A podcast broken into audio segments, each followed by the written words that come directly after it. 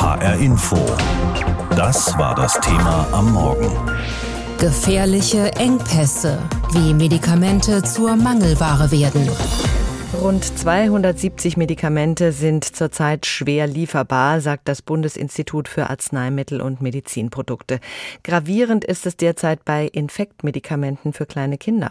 Seit Juni fehlen Husten- und Fiebersäfte auf Paracetamol und mittlerweile auch auf Ibuprofen-Basis. Sie sind kaum noch in den Apotheken zu bekommen, auch online nicht. Und auch die Zäpfchen werden langsam knapp. Das beunruhigt Kinderärzte und natürlich auch Eltern, wie sie unserer Reporterin Nina Michalk erzählt haben es gibt nichts. Die konnten mir nichts geben. Ist natürlich besorgniserregend, wenn man keine passenden Medikamente hat und ein krankes Kind zu Hause hat. Es ist jetzt halt ein Jahr, ne? das heißt, wir haben ständig drei Tage Fieber, Zahnfieber, alles Mögliche. Und dann war ich in der Apotheke und meinte, haben wir nicht. Kein Fiebersaft, kein Zäpfchen. Ich so, äh, was gebe ich ihm dann? Den Medikamentenmangel für Fiebersäfte merkt auch Burkhard Vogt, Kinderarzt in Frankfurt und stellvertretender Vorsitzender beim Landesverband der Kinder- und Jugendärzte Hessen. Das ist ungefähr also spürbar so seit vier Wochen hier in meiner Praxis und die Leute rennen von einer Apotheke in die andere und versuchen noch irgendwo Reste zu bekommen. Seit ein globaler Hersteller seine Produktion für Fiebersäfte auf Paracetamolbasis eingestellt hat und durch die Corona-Politik in China Lieferketten unterbrochen sind, gerät der globale Markt ins Wanken. Auch Fiebersäfte auf Ibuprofenbasis sind schon vergriffen. Kinderärzte müssen auf den Mangel reagieren. Diese Medikamente werden wir jetzt natürlich nicht mehr prophylaktisch verschreiben, also vorbeugend nicht verschreiben, sondern wir werden das ganz gezielt nur machen und dann für Kinder, die einen erhöhten Bedarf haben, wie zum Beispiel Kinder mit Fieberkrämpfen. Katharina Hilkes Kinder sind Patienten bei Dr. Vogt. Mit Fieberkrämpfen kennt sich die Mutter aus. Ihr vierjähriger Sohn stand schon mal mit über 42 Grad Körpertemperatur unter ärztlicher Beobachtung.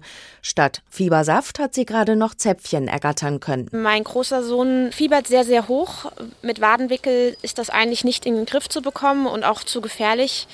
Und Zäpfchen sind ein großes Problem für ihn. Das tut ihm einfach weh und äh, das wird dann sehr unangenehm werden, die ihm zu verabreichen. Das Infektionsgeschehen ist im Moment sehr hoch, sagt Kinderarzt Vogt. Zum einen, weil das Immunsystem durch die Corona-Zeit noch untrainiert sei, zum anderen, weil es im Sommer mehr Grippeinfekte gebe. Sorgen sollten sich Eltern von hochfiebernden Kindern trotzdem nicht. Bezüglich der schmerzlindernden Wirkung und aber auch des Fiebers kann man noch auf Metamizol, das ist das Novalgin, zurückgreifen. Das ist aber etwas, was wir sehr ungern verschreiben als Kinder- und Jugendärzte. Das wäre ein Ausweichmedikament, das ist auch noch zu genügend verfügbar. Also man muss jetzt keine Panik haben. Außerdem hat das Bundesamt für Arzneimittel und Medizinprodukte die Apotheken angehalten, im Notfall selbst Fiebersäfte herzustellen. Romy Henfling hätte für ihren einjährigen Sohn einen Apothekersaft bekommen, hat aber eine andere vorübergehende Lösung bevorzugt. Dann habe ich die Omas akquiriert, die sind in Norddeutschland, in Ostdeutschland und die sind dann durch die Apotheken getingelt und haben dann so ein bisschen Fiebersaft bekommen und noch Zäpfchen und ähm, okay, ich habe jetzt auch mich ein bisschen eingedeckt. Fiebersäfte für Kinder werden sehr häufig gekauft und gebraucht. Mit diesem Mangel in Richtung Herbst zu blicken, beunruhigt auch Kinderarzt Vogt. Seine Forderung für die Zukunft ist, dass Europa sich in diesem Bereich wieder selbst versorgen sollte. Wer in diesem Sommer vom Arzt ein Rezept bekommt, wird mitunter verwundert sein, wenn es in der Apotheke dann heißt, momentan nicht lieferbar. Und das betrifft nicht irgendwelche besonderen Wirkstoffe, die nur selten zum Einsatz kommen. Nein, Fiebersäfte für Kinder, Elektrolytpulver bei Durchfallerkrankungen, Antibiotika sind immer wieder knapp. Laut Bundesinstitut für Arzneimittel und Medizinprodukte kommt es in Deutschland aktuell bei rund 270 Medikamenten zu Lieferengpässen. Darüber habe ich mit Wolfgang Becker-Brüser gesprochen. Er ist Arzt, Apotheker und Chefredakteur der pharmakritischen Fachzeitschrift Arzneitelegramm, nehmen wir den Fiebersaft für Kinder mit dem Wirkstoff Paracetamol. Wie kann es sein, dass dieses Allerweltsmedikament einfach nicht mehr zu haben ist? Naja, das ist letztendlich eine Frage des Preises. Vor wenigen Jahren gab es noch zwölf Anbieter, jetzt gibt es nur noch zwei. Und äh, die Anbieter sind abgesprungen, weil sie eigentlich nicht mehr genug erlösen können. Wirklich gravierend sind die Folgen bei Patienten mit schweren oder auch lebensgefährlichen Krankheiten. Krebs zum Beispiel, da gibt es dieses Standardmedikament bei der Brustkrebsbehandlung, Tamoxifen. Auch da hat sich ein Pharmaunternehmen aus der Produktion zurückgezogen. Lohnen sich denn Medikamente, die so viel verkauft werden, für die Unternehmen gar nicht? Das ist leider so, dass im Moment die Preise steigen, und zwar die Rohstoffpreise, die Hilfsstoffpreise, die Flaschenpreise, die Verpackungspreise. Und die Firmen sind letztendlich durch die Festbeträge und Rabattverträge gebunden in der Preisbildung und sie können die Preise nicht beliebig erhöhen, also nicht so erhöhen, dass die wirtschaftliche Produktion möglich wird. Die Preise sind das eine, dann ist ein wichtiger Grund für Lieferengpässe Lieferkettenprobleme, wenn Wirkstoffhersteller etwa in China produzieren und jetzt nicht liefern. Welche Rolle spielt das, wenn aktuell um die 270 Medikamente in Deutschland schwer bis gar nicht lieferbar sind? Ja, das ist sehr unterschiedlich. Zum Teil sind die Arzneimittel zwar nicht lieferbar, aber ersetzbar durch andere Produkte. Beim Tamoxifen, also bei diesem Mittel gegen Brustkrebs, war es so, da gab es kein Alternativprodukt.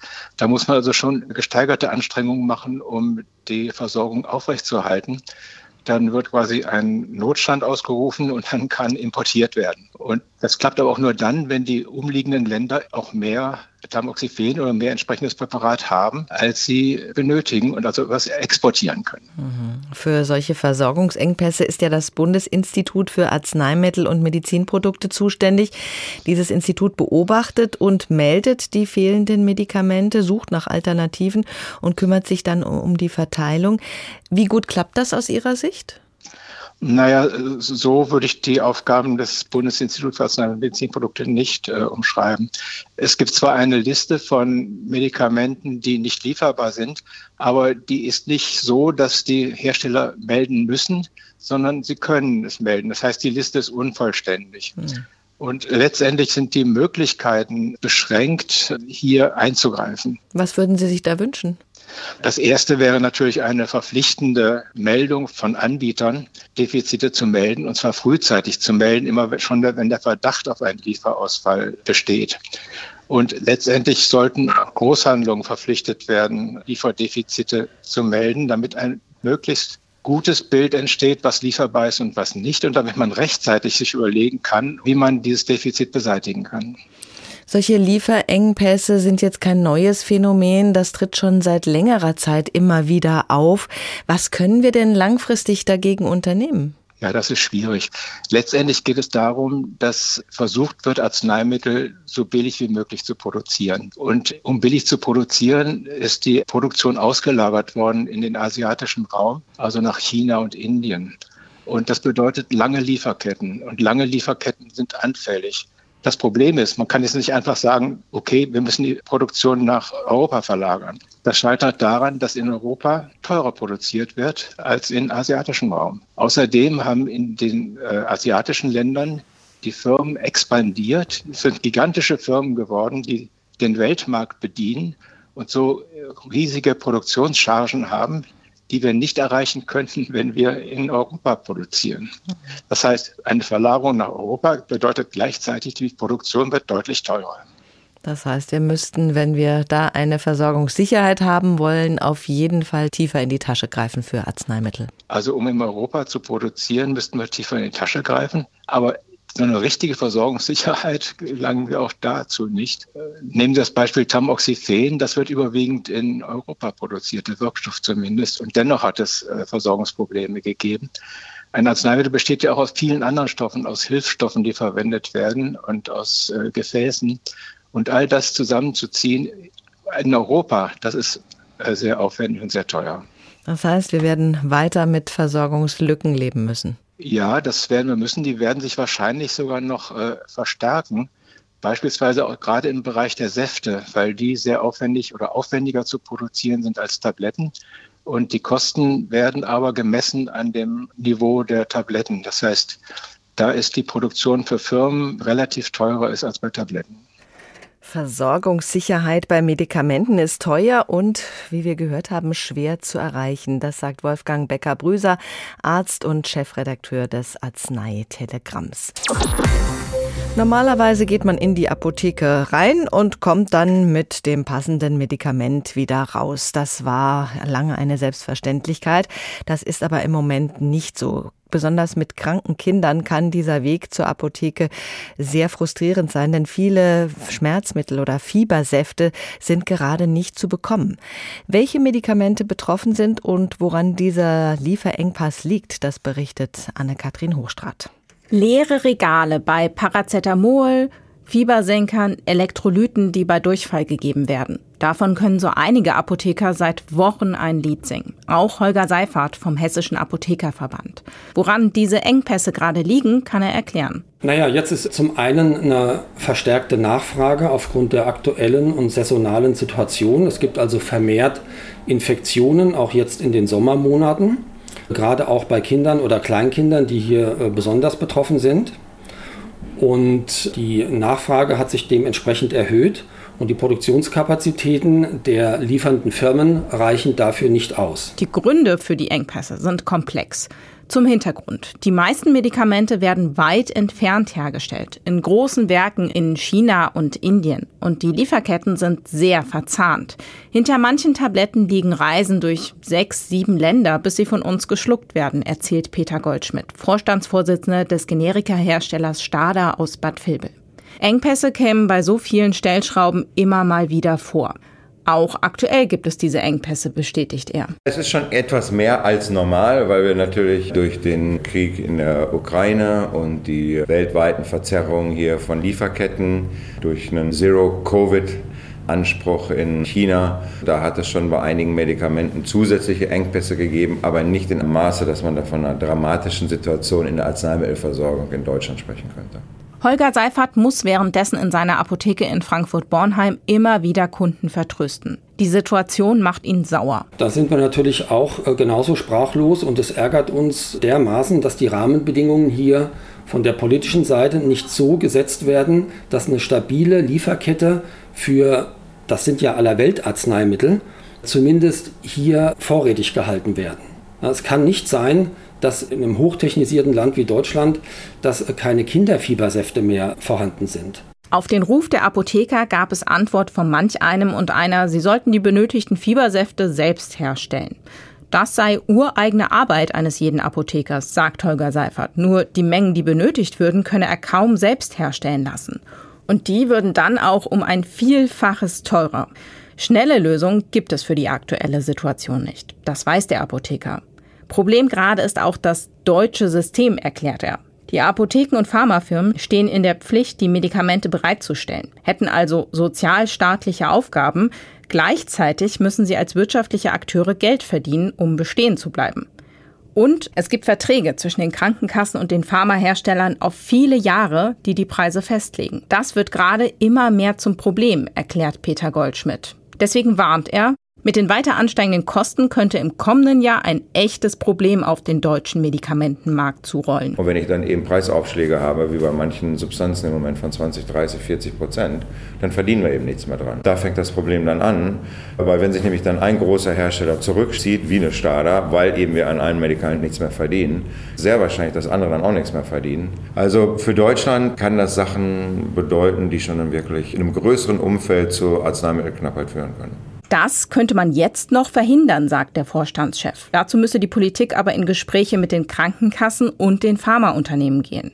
Denn eine solche Knappheit zu lösen, wenn sie denn mal da sei, würde Monate dauern. Rund 150.000 Frauen nehmen nach einer Brustkrebstherapie ein Medikament mit dem Wirkstoff Tamoxifen. Eingenommen über mehrere Jahre soll es verhindern, dass der Krebs zurückkommt. Wenn es bei so einem Medikament zu Lieferengpässen kommt, wie das im Februar dieses Jahres geschehen ist, und wenn die Lieferschwierigkeiten monatelang anhalten, dann ist das für die Betroffenen und auch für die behandelnden Ärzte und für die Apotheken, die das Medikament nicht beischaffen können, eine große Belastung.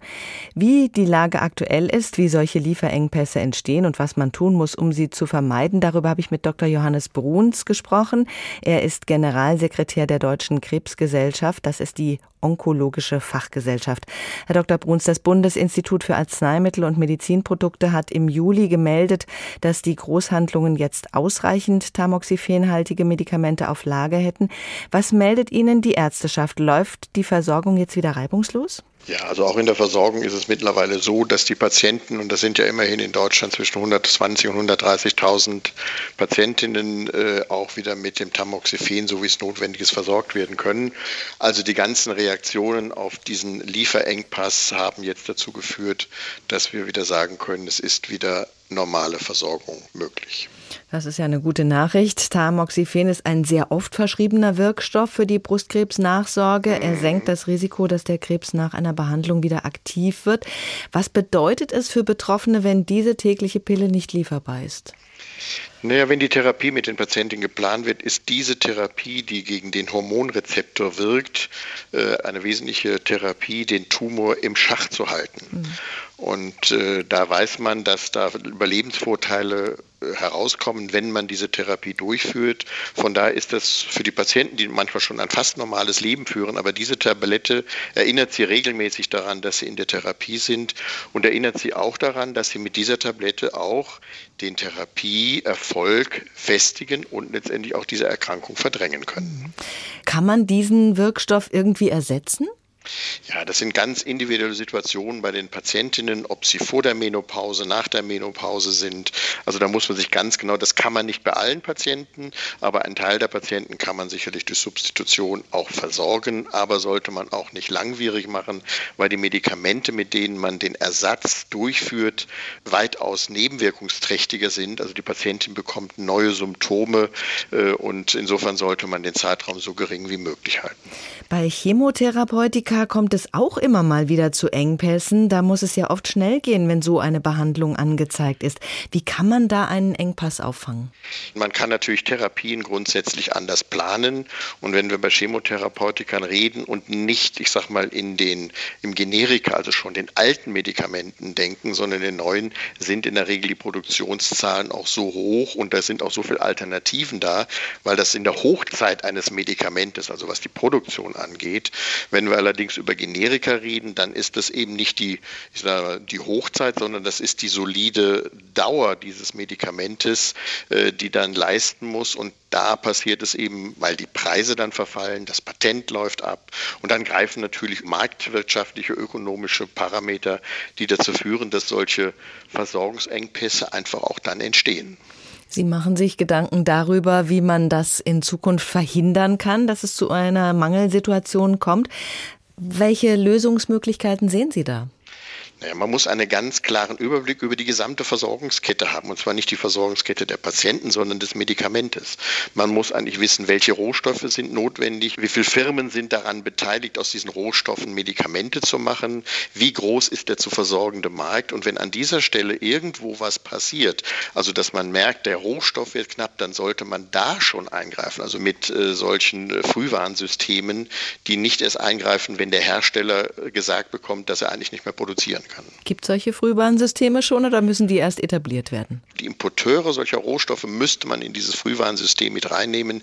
Die sehen bei einem stabilen Markt, wenn da, ich sage mal, im Hamburger Hafen einfach weniger ankommt.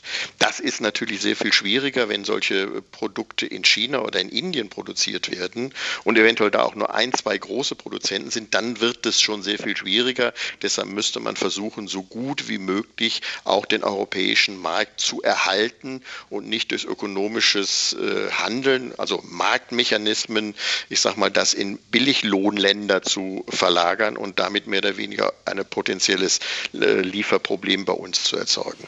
Also wir müssen wieder zu Selbstversorgern werden. Genau, also die Europäische Union hat das ja zumindest mal äh, sehr intensiv erkannt, wenn es um Chips von Computern geht.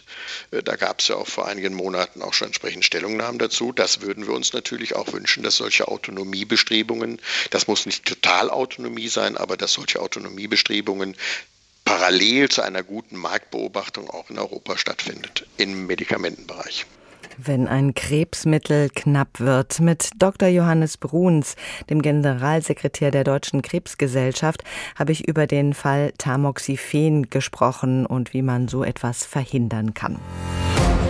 HR Info. Das Thema. Wer es hört, hat mehr zu sagen.